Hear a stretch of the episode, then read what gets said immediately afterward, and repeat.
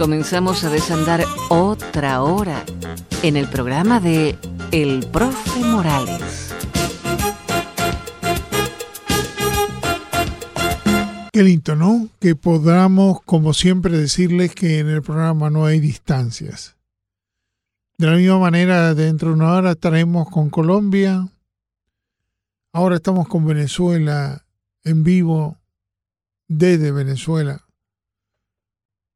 Y esto es lo que siempre le prometimos, viajar por el mundo y de mientras acompañar a aquellos que están peleando con uñas, dejando muchos muertos y sufriendo enfermedades de todo tipo allá en Venezuela. Y para eso tenemos a Noel Alejandro Leal. Muy buenas noches, Alejandro. Buenas noches, profe. Buenas noches a todos. Buenas noches a todos por esta nueva oportunidad. Tú sabes que cuando nos sentimos tan, tan contentos, tan felices de que, como tú llamas esta oportunidad, se hicieron miles y miles y miles de amigos. Y uno dice, bueno, pero eso es para que tenga tengamos más audiencia. Yo creo que siempre uno tiene que pensar cuando está en la radio de audiencia, pero lo más lindo que suceden otras cosas, suceden que eh, tú y, tus compatriotas eh, a uno le, le llegó al corazón. Aparte de, de estar cumpliendo todo lo demás intenciones que siempre no tiene, no puede ser una hipócrita. Pero ustedes se han llevado el corazón y los, yo no diría miles, tenemos que aclarar que la semana pasada fueron como las conocidas miles y miles de personas que han estado juntos y estamos juntos en pos de una idea, eh, en pos de la libertad, en pos de buscar lo mejor para millones de personas. Así como uno no puede estar, yo diría, contento y todos los días aparece una energía nueva como para seguir eh, queriendo de que Venezuela sea libre lo antes posible. Gracias. Y decirte que qué es lo que tenemos o qué, de qué, digamos, no sé ni qué preguntarte. ¿Cómo están las cosas? Tampoco te puedo preguntar porque todo el mundo la tiene, que saber. Eh, ¿Has notado qué cambios, qué, qué tú has notado desde Venezuela? ¿Qué está pasando con todos aquellos países y, y el mundo que habla mucho de ayudar, pero ¿hay algo efectivo?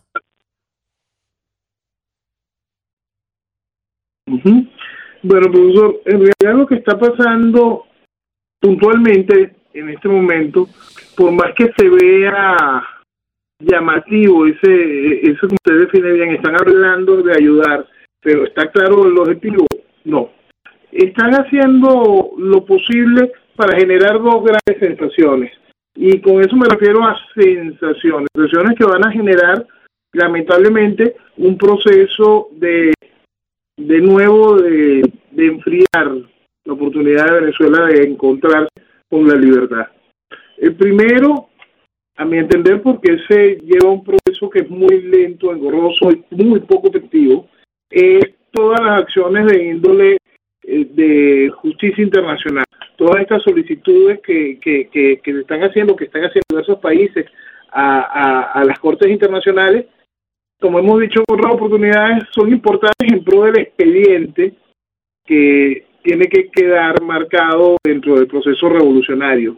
Que quede muy claro que el proceso revolucionario viola los derechos humanos, el proceso revolucionario comete constantemente crímenes de lesa humanidad, eh, tortura de manera sistemática. Cada una de esas cosas son importantes, pero poner fe en la salida y solución del problema a través de esos sistemas es un gran, gran error. Lo otro, eh, por lo menos esta, esta deja algo, ¿no? Por lo menos esta deja algo y es una cosa que, que, es importante. Pero la otra, la que está por, por cada vez tomar lamentablemente más cuerpo, es volver a encerrar al país en el juego del diálogo. Ese, ese criminal juego del diálogo ha hecho que Venezuela en cualquier cantidad de oportunidades vuelva a perder la, la, fuerza que de, de, la salida o el interés que puede haber despertado una salida real del problema y ese interés se desaparezca, simplemente se pierda porque existe la esperanza de un diálogo y junto con la esperanza de un diálogo existen las esperanzas de nuevas elecciones. Por lo tanto, llevar al país hacia el matadero electoral, que es el objetivo que el gobierno y ciertos sectores de la oposición desean, a través de un nuevo adormecedor diálogo, esta vez que involucre cada vez más partes de la comunidad internacional. Bueno, eh, según la, la, noticia que eh, podríamos decir eh, está haciendo algo, de alguna manera hay una reunión en la parte financiera de 14 países. Bueno, yo supongo que entre tú y yo sabemos que eso es para juntar dinero para supuestamente eh, de qué manera se sigue presionando a Venezuela, ¿no? Sí, nosotros pasamos una serie de etapas, los países pasan una serie de etapas cuando se involucran en estos procesos revolucionarios y cuando nosotros tenemos que tomar en cuenta de que Venezuela está bajo una tiranía comunista entronizada en el control del país desde hace bastante tiempo ya. Ok, entonces, un momento donde las presiones diplomáticas tenían algún tipo de validez. Esas presiones diplomáticas pudieron en algún momento hacer que el gobierno minimizara el avanzar, pero nunca detenerse.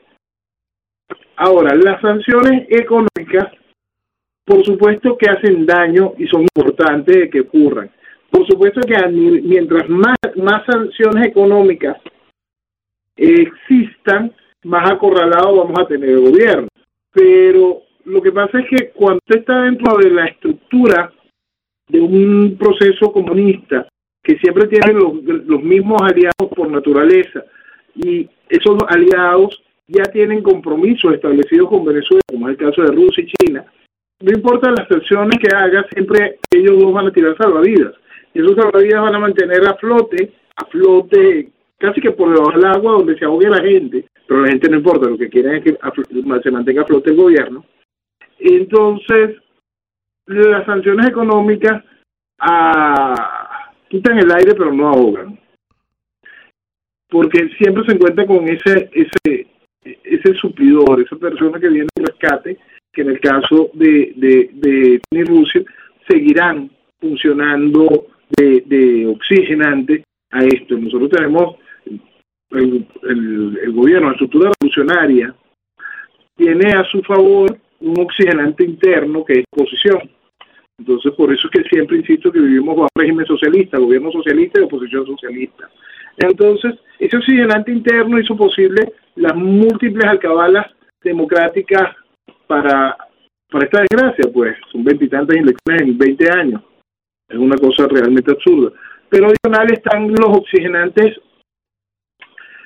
fundamentales, tanto del capital como de estabilidad política, en este caso son los de siempre cuando hay país comunista involucrado. También uno puede decir que por, no sé, por eso te digo de cómo lo ven ustedes de adentro de Venezuela. Porque de acá uno ve de afuera y dice, todo parecería que fuera tan, como bien tú dices, lentamente funcionando.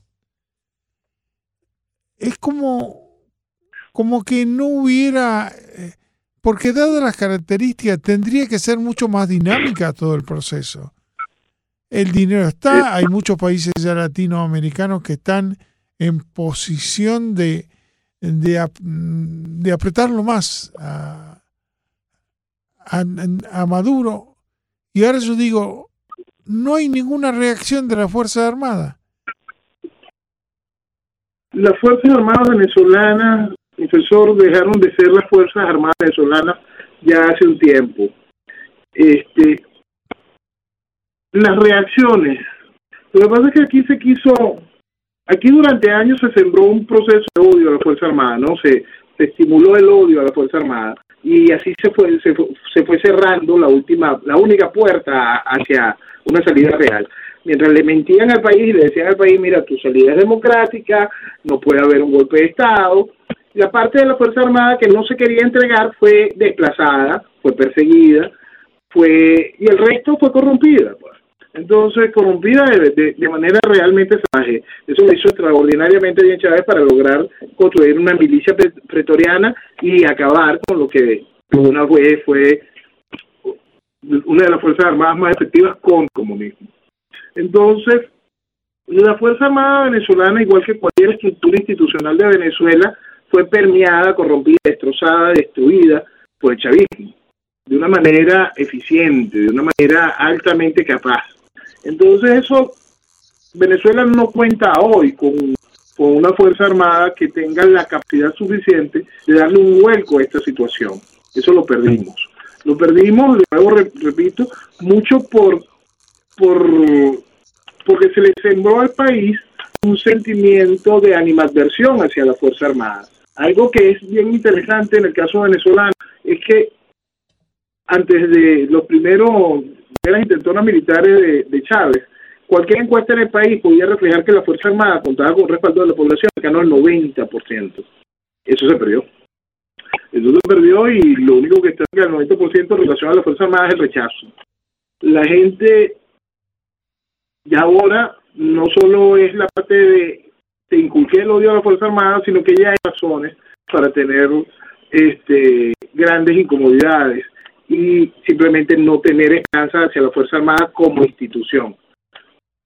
Vuelvo al punto, como institución. ¿Qué es lo que pasa y lo que hay dentro de la Fuerza Armada? Dentro de la Fuerza Armada queda lo mismo que queda en el resto de los venezolanos, facciones facciones, muchas de ellas claras frente a la situación, pero ausentes de liderazgo y con poca capacidad de acción.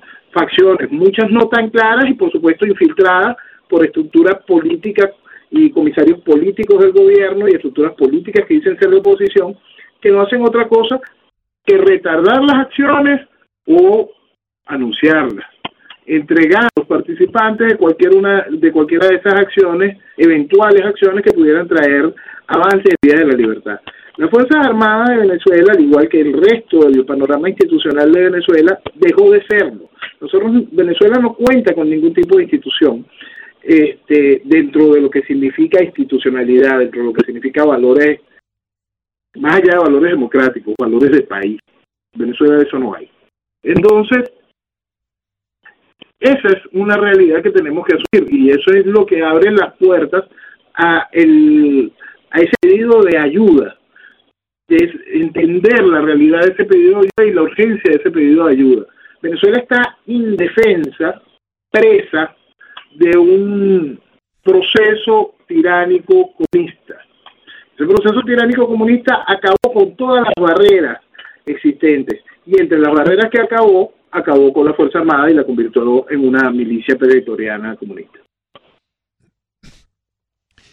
¿Existe eh, de alguna manera a ver, ¿cómo te, si tengo que preguntártelo? Porque yo creo que si hay alguna reacción en entre la gente del pueblo, se puede hablar, eh, hay tendencias a agruparse, ¿hay alguna reacción o se está adormecido? Hay, hay reacción, profesor, por supuesto hay mucho adormecimiento y hay miedo, profesor, hay miedo porque son 20 años, no, no, no, no cualquier tontería. Más bien, el país increíblemente continúa siendo realmente irreverente a muchas cosas, pero aceptando las otras, porque el gobierno sabe tirar la piedra lejos y la gente esa piedra lejos la discute, pero no se da cómo va avanzando el corredor, cómo, cómo, cómo se van robando las bases sin, sin, sin, sin atender la realidad de lo que va haciendo el gobierno. Y por eso es que está aquí. Vemos casos de, de frente a, este proceso que son realmente aberrantes. Nosotros estamos viendo ahorita el, el avance en el control de la venta de combustible, ¿no? El control de la venta de combustible para que todo el mundo tenga que no solo cargar la, la marca de la bestia, el carnet de la patria, sino terminar de sumir al país en mayor caos, en más, en más maneras de tener a la gente con la cabeza gacha, suplicando, esperando la buena voluntad del régimen comunista para que te deje respirar. Entonces, en el interior del país, donde ya, ya esas reglas en, en distintos estados las están haciendo sentir, hay procesos de micro revueltas, micro reacciones. Esas no pasan de ser micro reacciones debido a ese miedo a organizarse, debido a ese miedo a entender que se necesita avanzar, que no pueden dar solo una persona que protesta, que esa persona que protesta debe ser acompañada y que esa protesta no se debe quedar en la protesta por el combustible, que esa protesta tiene que tener un solo objetivo, que es libertad. ¿Hay miedo a dar esos pasos? Sí. ¿Fue la sociedad para que no despertara ante esta realidad? Sí. ¿Hay mucha sociedad corrompida, ¿sí?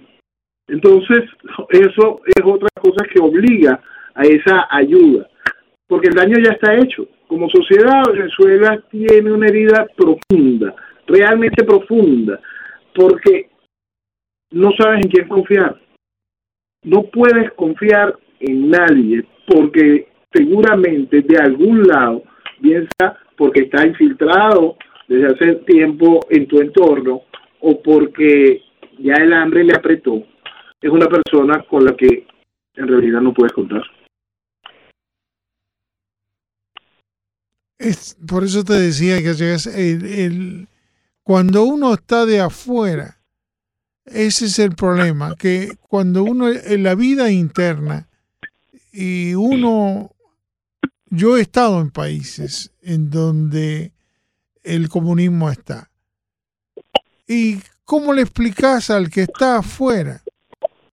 Por ejemplo, en Cuba, cuando tú vas a Cuba, eh, realmente la gente cubana no sabe explicar a, los demás fuera del país de que existe lo que llaman la libreta de racionamiento. Ahora, esa libreta que yo la vi, yo estuve, eh, vi cómo repartían un pan todos los días a cada una de las personas y que el pan ese, como no lo explica, piensan que se lo regalan. Y, y no se lo regalan, tienen que pagarlo y se lo anotan en la libreta y más no pueden comprar más que ese pan. Eh, igual que los otros productos, no se lo regalan. La libreta no es un regalo, pues, en caso cubano tienen que pagarlo. Y, así es en todos lados. Aquí existe esta cosa que es el CLAP, que la gente la ve como, eh, como un beneficio, que son estas bolsas de comida o cajas de comida que el gobierno vende. El gobierno subió ahorita el CLAP no sé en cuántos miles por ciento el valor porque el subsidio ridículo y la mentira económica a la que el gobierno somete al país es muy grande. Entonces, Después de la reconversión, después de haberle quitado al país los cinco ceros estos, este, han quitado la moneda, los cinco ceros, eh, tuvieron que reajustar todo, pues, y entonces tenemos este aumento. Estos aumentos, igual que el próximo aumento de, de, la gasolina, son cosas que se pueden medir en mil por ciento, cinco mil por ciento, trece mil por ciento, y aún siguen siendo cosas que resultan económicas cuando las comparas con el mercado internacional porque así de amorfa está, hace la economía del socialismo. Entonces, igual la gente tiene que conseguir el dinero para poderlo pagar. En el caso de esta estructura de los CLAP y cada una de estas cosas generan nuevos nichos de corrupción, nuevas deudas, nuevas presiones, gente que paga y no recibe su compensación o la recibe incompleta, gente que paga y simplemente se le ríen en la cara. Ah, ¿tú creíste que éramos nosotros los que te vendíamos eso? Pues no. Y, hacen cualquier cantidad de cochinada con la gente que en su desesperación, porque el acceso a, a, a, los, a los alimentos básicos en sí para muchos sectores de la sociedad quedan limitados a ese sistema, quedan limitados a esa estructura. Y lo que entonces genera, aparte de hambre, genera dependencia y esclavitud esperando ese milagro por el cual pagas. Yo creo que eh, por eso estaba preguntando y vamos a hablarnos un poquito, eh, a salirnos un poquito, no del tema, sino a decirte qué, cuáles son las informaciones eh, que te están llegando referente a la actitud de Estados Unidos y cuáles son las que supuestas expectativas que hay. ¿Están esperando que las Fuerzas Armadas se rebelen? Eh, Yo creo ¿Tú lo crees? ¿Tú lo percibes? Yo creo que el mensaje que, que, ha dado el presidente Trump en ese sentido ha sido muy claro, ¿no? Fue una última oportunidad a la Fuerza Armada de reivindicarse y dejar de ser el reír y empezar a comportarse como una Fuerza Armada de un país que está siendo tomado, que tiene un ejército de ocupación este y que debe reaccionar, pues, punto. Ese, ese fue un mensaje muy, muy claro. La Fuerza Armada tiene como reaccionar. Yo creo que el mensaje está llegando tarde. Yo creo que lamentablemente ese mensaje está llegando tarde, no por culpa de Trump, culpa de la estructura que dejó Obama, culpa de el proceso que los demócratas armaron de, de dejar hacer. Y dejar hacer no aquí. Entonces, frente a esa realidad, el presidente Trump pone, pone una, una oferta en la mesa a la Fuerza Armada venezolana, hagan lo que tienen que hacer como Fuerza Armada. No hay mayor movimiento, no se puede hacer, no hay espacio para hacerlo. Algún tipo de información manejarán ellos de, le digan que sí existe algún tipo de estructura. Esperemos que ese mensaje no sea de contrainteligencia y que terminen de afinar la realidad de la información de lo que sucede. Ese, ese afinar la realidad de la información de lo que sucede puede tener un gran avance con lo sucedido esta semana. Esta semana fue aprobado el, el nombramiento como subsecretaria de, de Estado especial para de, de, de la ¿cómo se denomina esto? Para Latinoamérica, pues para, para Latinoamérica fue, ya el Senado aprobó el nombramiento de Kimberly Breyer. Ella es una mujer que maneja inteligencia, es una mujer que está muy clara frente a, a lo que significa contrainteligencia, espionaje, informaciones cruzadas, una mujer que ya tiene su pasantía por la CIA y tiene su pasantía por Latinoamérica y una muy fuerte pasantía en Brasil. Un nombramiento, una propuesta que puso eh, la administración Trump en marcha y está recibiendo ahora la aprobación por el Senado, que tenía como una visión muy clara sobre lo que venía a decir y una visión muy clara de cómo ir rodeando la estructura del Departamento de Estado de un nuevo entendimiento de la realidad latinoamericana.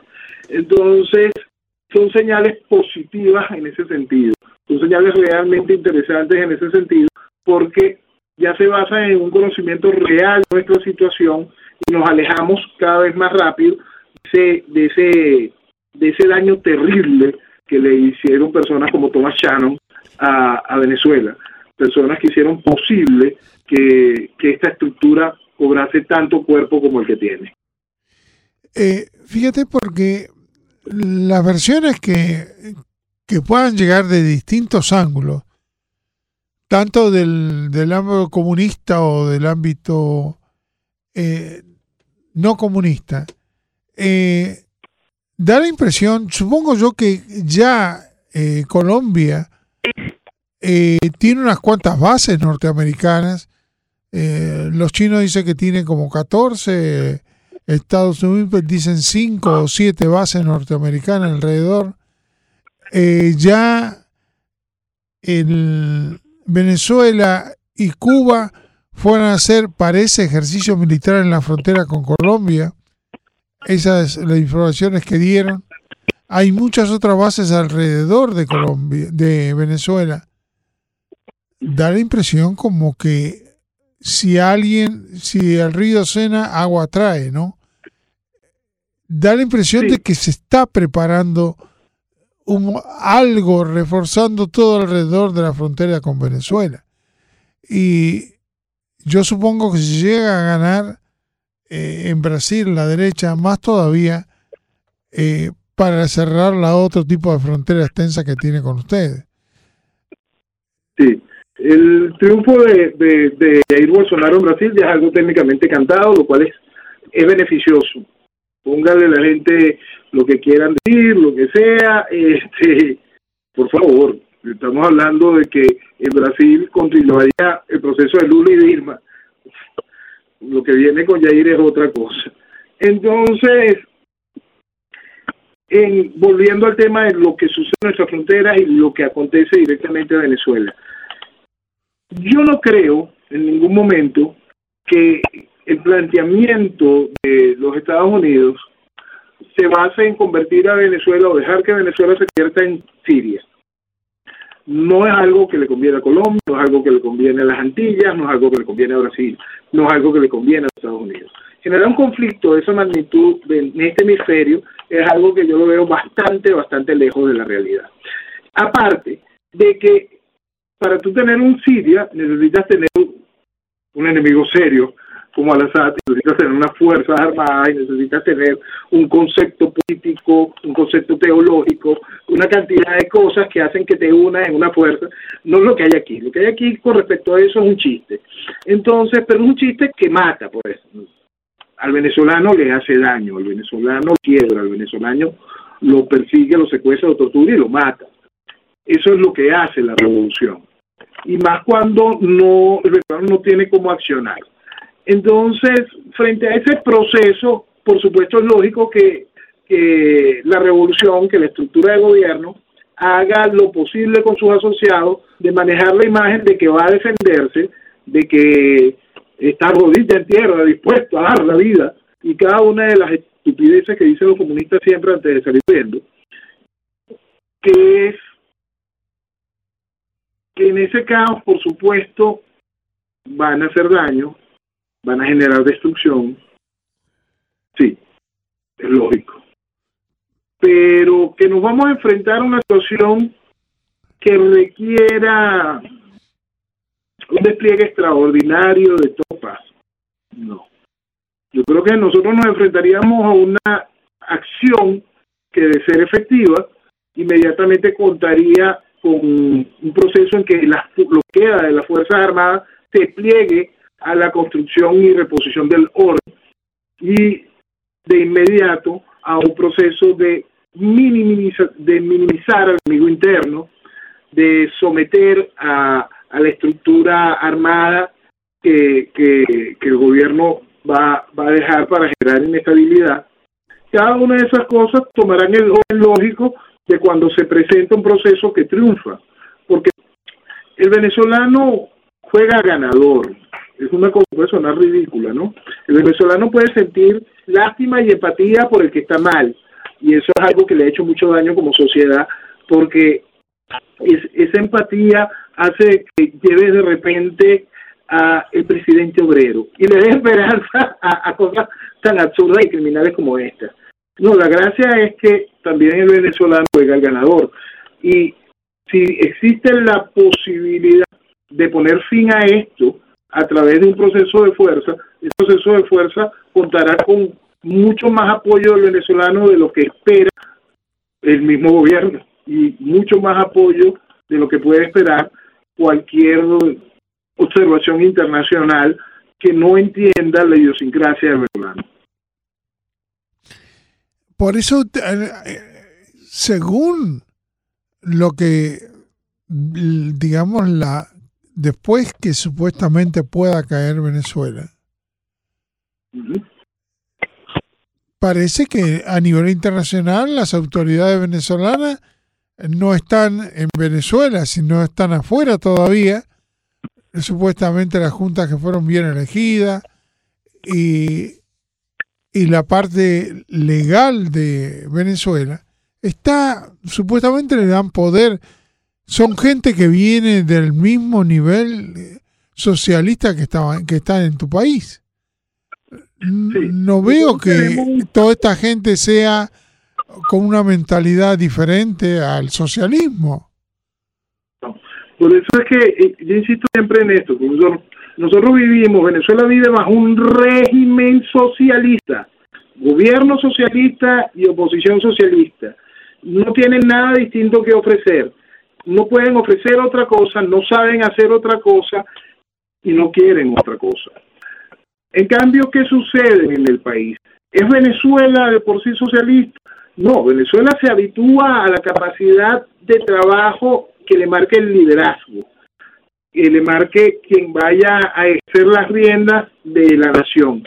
Y entonces Venezuela trabaja en ese sentido y crecerá en ese sentido. Y si ese liderazgo hace lo correcto, tendremos un país que evolucione a, velocidades extraordinarias, volveremos a tener números que marcamos al inicio del 90, este, Simplemente se da la vuelta a la tortilla porque sociedades funcionan en base a sus liderazgos y el venezolano responde a un liderazgo correcto de manera eficiente y va a trabajar y voltear esa tortilla y cambian las cosas. Pero si el liderazgo lo que ofrece es lo mismo, lo que vamos a seguir es deteriorando el país, lo que diríamos es un proceso de retroceso. Yo creo que en la mentalidad de, de lo que ocupa hoy la, oficina la, oficina oval, y su entorno directo, hay un, hay un sentimiento claro de que eso no es positivo para Venezuela. En la mentalidad del presidente Trump hay un concepto comercial en la visión de muchas cosas. ¿no?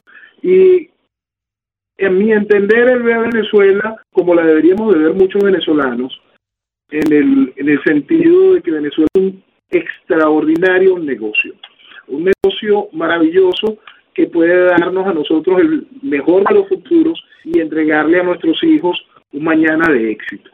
Entonces, cuando eso se entiende así, y cuando tú tienes un negocio que es tuyo, te duele, lo quieres, lo cuidas, lo desarrollas, buscas lo mejor para que crezca y que dé las mayores oportunidades de, de, de, riqueza para todos los que están contigo en ese proceso, es decir, para todos los que son venezolanos o aman esta tierra eso funciona.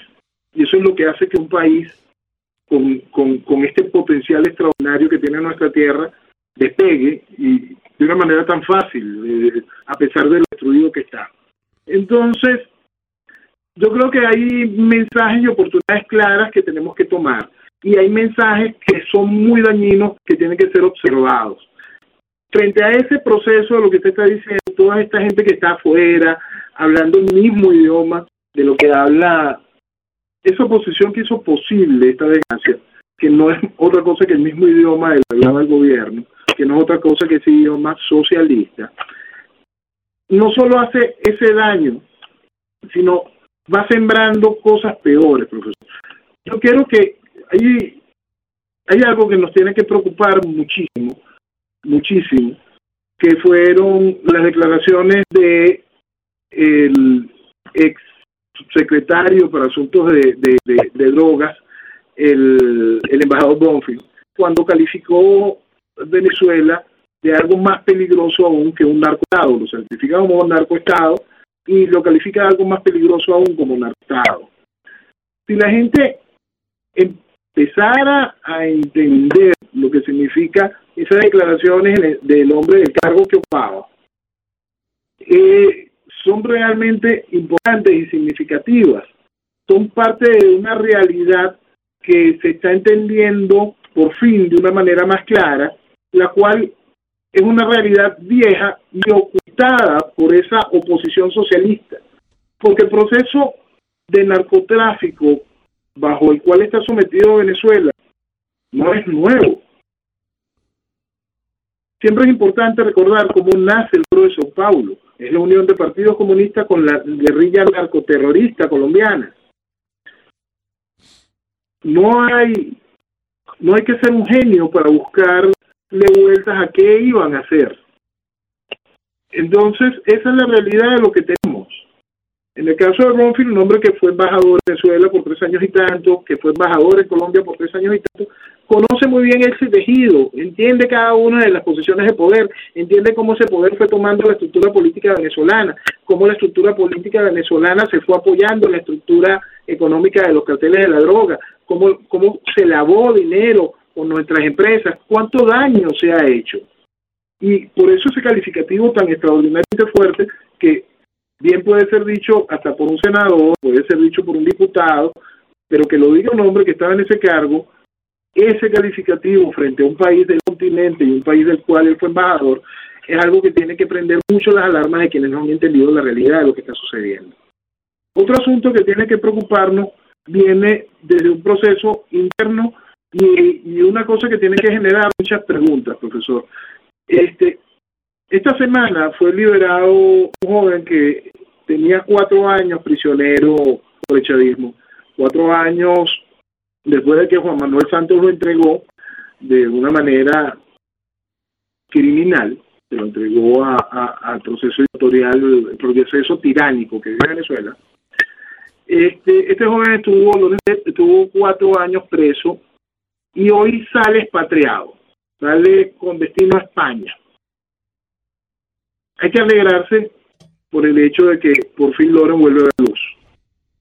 Pero, ¿cómo sale Loren del país? Aparte, lo terrible que es que sale expatriado, sale a través de un mecanismo que el gobierno denominó la Comisión de la Verdad de la Asamblea Nacional Constituyente. Es decir, el gobierno español mandó a un funcionario con rango de ministro a reconocer la estructura de la Asamblea Nacional Constituyente para poder obtener la libertad de los El gobierno español forma parte de la estructura de la Comunidad Europea, de Europa, y Europa calificó la elección de esta Asamblea Constituyente como ilegítima. ¿Qué quedó aquí en este cuento? ¿Cómo vamos ahora a entender este proceso? ¿Hasta dónde está fuego de mañana de nuevas liberaciones que el gobierno hará debido a que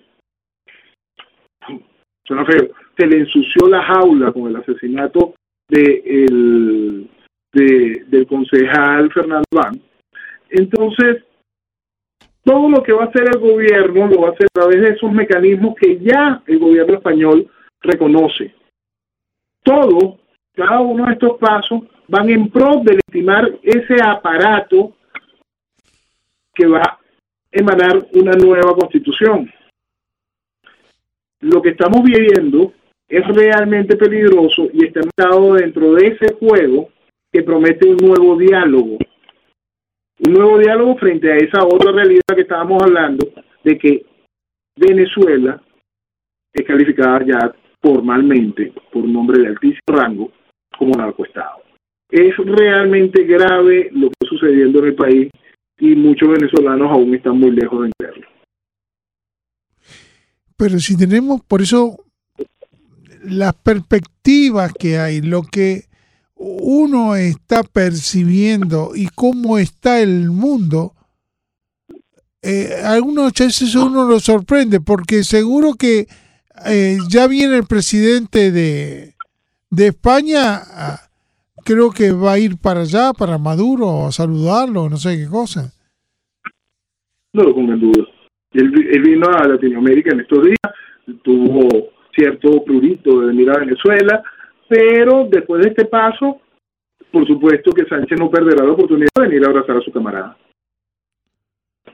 Y por de alguna manera uno está viendo cómo eh, el círculo aparentemente se va, está cerrado porque tampoco pueden tocar las ganancias de Sigo, que está aquí en Estados Unidos.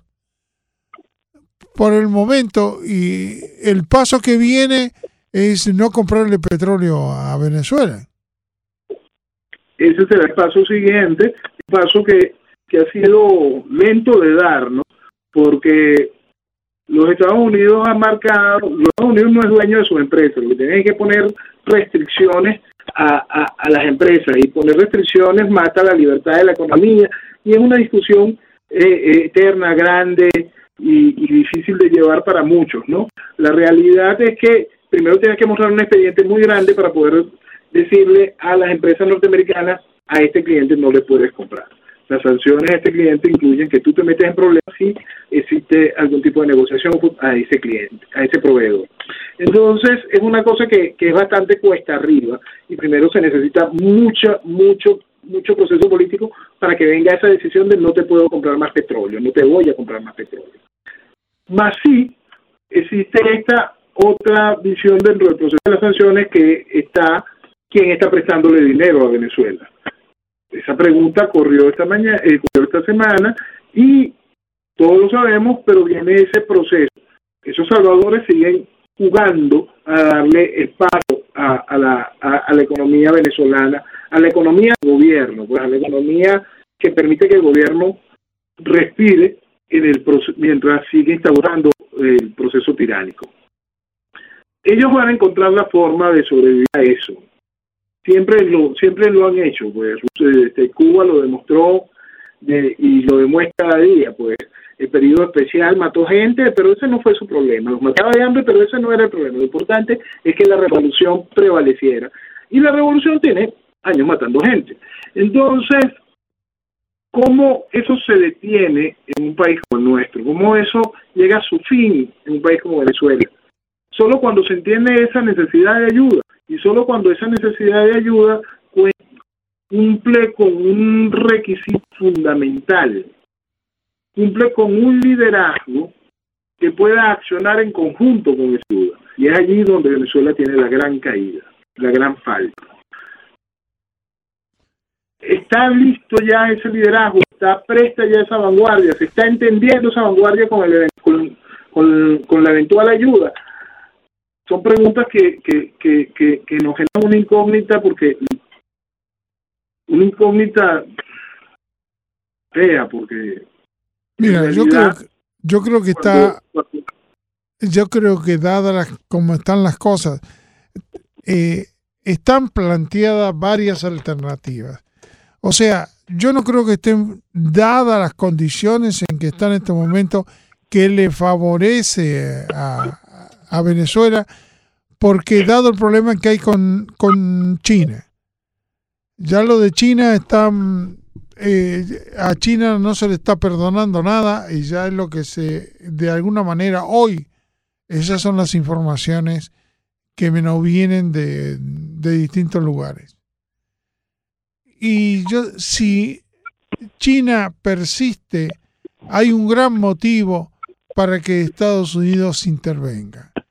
Así, literalmente, no creo que le vaya a permitir ni a Rusia ni a China ni a Irán posesionarse de Venezuela.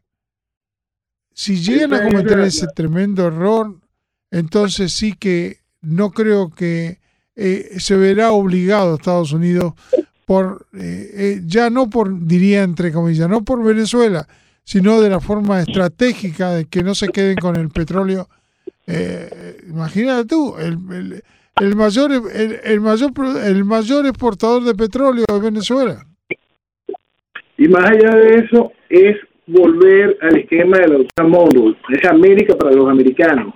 Es un punto fundamental, es un punto que, que la gente no termina de comprenderlo, eso es lo que ha mantenido este continente en avance y técnicamente libre frente a lo que uno ve en, en, en, Asia, lo, que uno ve en, en, África, que uno ve tanto retraso, tanto daño, tanto, tantos efectos negativos, todo el daño que nosotros vivimos durante el tiempo de la Guerra Fría, en el sentido de, la inestabilidad en Centroamérica, en los procesos de, de proceso cubano, hay que recordar ese, ese terror que vivió durante los tres días del asunto de los misiles. Son, son cosas realmente complicadas que la gente no tiene mm, noción de, lo que vivimos y a dónde nos llevan estos procesos. Estos procesos traen para los países, si los países se vuelven tan irresponsables como ha sido Venezuela y, pierde su, su autoridad de llevar de manera clara y consciente dentro del concierto de las naciones su destino, pasa a quedar como ficha de cambio dentro de este tipo de juegos. En el caso de Venezuela, Venezuela tiene la grandiosa ventaja de que está en este continente, tiene la grandiosa ventaja en este momento de que está en la Casa Blanca, tiene la grandiosa ventaja de que está próximo a ganar Bolsonaro y que el Foro de Sao Paulo ha llevado heridas reales a nivel político en el continente después de que habían avanzado tanto. Entonces eso nos trae partes positivas. Las partes muy negativas están en que estos gobiernos que lograron salir de la órbita del Foro de Sao Paulo tienen increíbles problemas internos porque estaban bajo un proceso socialista que acabó su proceso institucional, pues, y por supuesto les cuesta muchísimo volverse a encaminar y no pueden dedicar la ayuda real necesaria para salir de nuestro problema. También tenemos en contra la realidad que es España, que influye muchísimo sobre, sobre la situación política de Venezuela.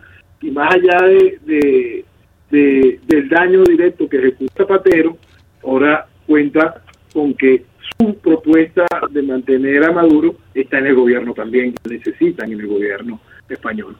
Entonces, Venezuela tiene que ser muy seria frente a la realidad que está viviendo para poder encontrar el camino correcto.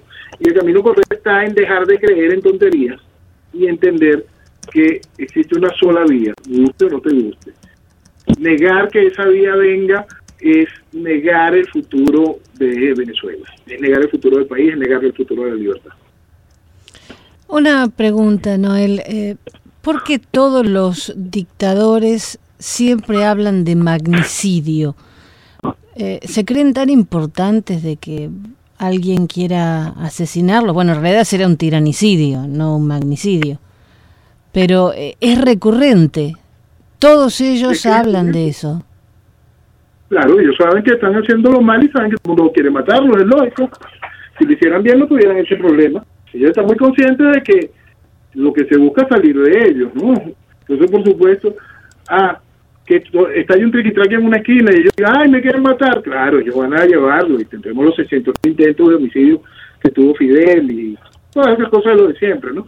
Pero si hicieran las cosas de manera correcta y tuviesen respeto, no pasarían por eso, pues.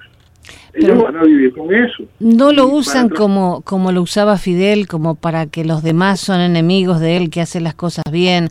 O, por ejemplo, el tema que en Cuba lo decían siempre, que ya nos van a invadir, y como Diosdado ahora está diciendo que se levantarán de norte a sur para defender a la patria contra cualquier invasión. Eh, ¿No lo hacen un poco como para, para asustar a la gente? Claro, ellos tienen que victimizarse, y gente que les creerá el cuento. Pero cada vez que sueltan con esos cuentos de se levantará el pueblo del norte a sur, o se irá y los fusiles llegarán a Nueva York, cada una de esas cosas todo el venezolano sabe que es una gran pendejada, porque en el país no existe un núcleo en pro de lo que está sucediendo.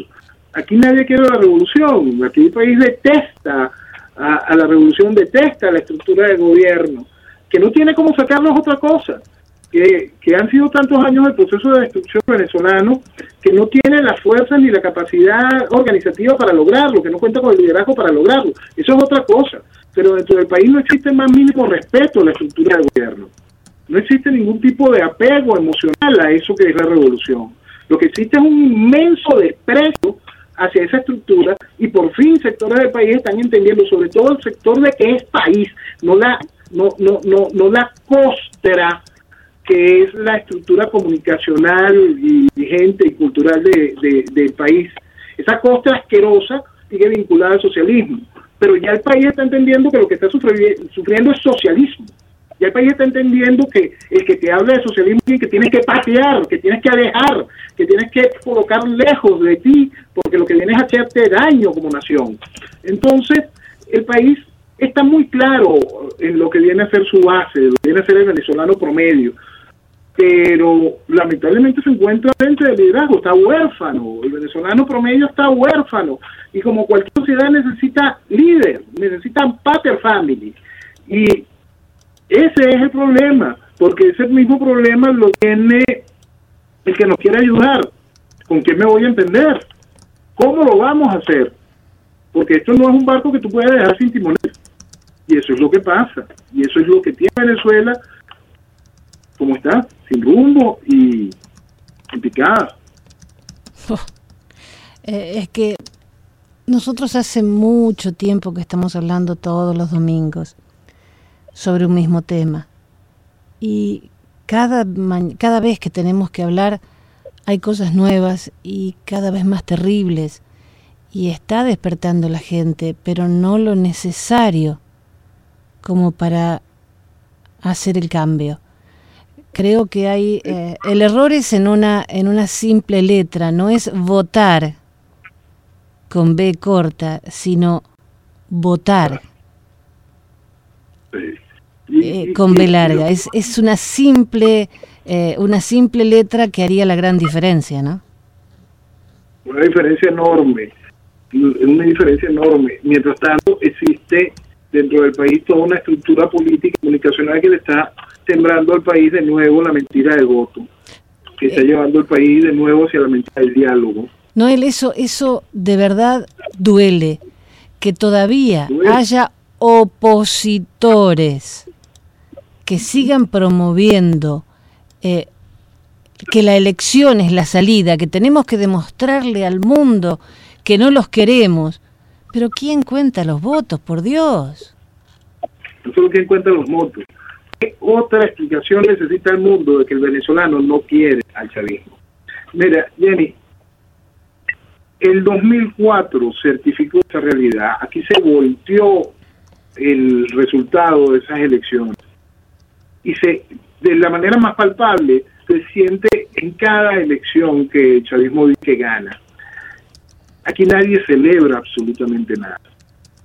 Cada elección es un amanecer muerto, porque el país sabe que es otro, es otro escalón que tomó en el cadalso, es otra cadena más en su grillete, es todo lo negativo, porque el país lo sabe y el mundo por fin lo entiende. Mira, Jenny, nosotros vivimos bajo un proceso de fraude constante, eh, constante, constante electoral. Ese fraude electoral quedó absoluta certificada y académica, certificado científica y académicamente en el año 2004. 2004. Y después de eso hubo 20 elecciones más empujadas por esa misma oposición y aplaudidas por esa cosa de la que hablábamos hace rato. Entonces, por fin el mundo entiende eso y a mí me cuesta aún muchísimo, muchísimo, de verdad, y, es una cosa que preocupa cuando algún sonero internacional de nivel recibe a los que hicieron posible esta desgracia, a los que obligaron al país, a los que se dicen de, no, yo soy el presidente de la Asamblea Nacional, yo fui el presidente de yo no sé qué cosa. Tú hiciste posible esta desgracia, tú lo hiciste de manera consciente. Nosotros tuvimos... Fue con eso. Tuvimos la oportunidad de tener el padrón Maizanta. Sí. Y Apartheid. Apartheid. Crimen de humanidad. Eh, teníamos compañeros en, en la radio donde estábamos antes, venezolanos, que habían votado en Miami. Les pedimos el número de, documento, eh, por supuesto que habían votado acá en contra. Y en el padrón salía que habían votado allá a favor. Claro. Pero eso hace años, años, años. Era 2004, hace mucho.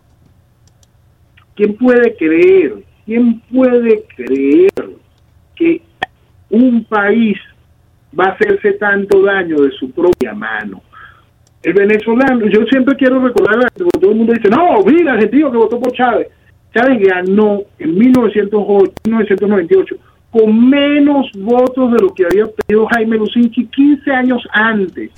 Con un padrón electoral de 11 millones, Chávez sacó menos votos de lo que había obtenido Jaime Lucinchi con un padrón electoral de 6 millones de votos. Pero los medios de comunicación, la estructura comunicacional, le dijo al país que Chávez contaba con el 80% de aprobación. Ah. Esto nos trajo aquí. Esa mentira nos trajo aquí. Aquí hay mucho culpable de esta desgracia y va mucho más allá que lo que son gobiernos. Aquí no se llega a este nivel de destrucción y de control social de la población sin todo el apoyo asqueroso de eso que llaman oposición.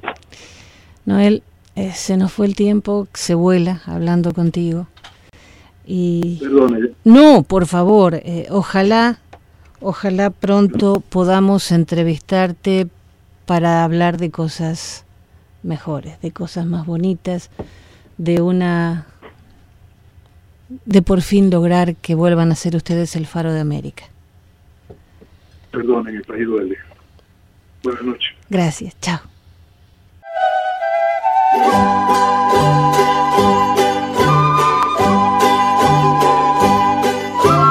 Por actualidad radio y hasta las 6 de la mañana, el programa de El Profe Morales.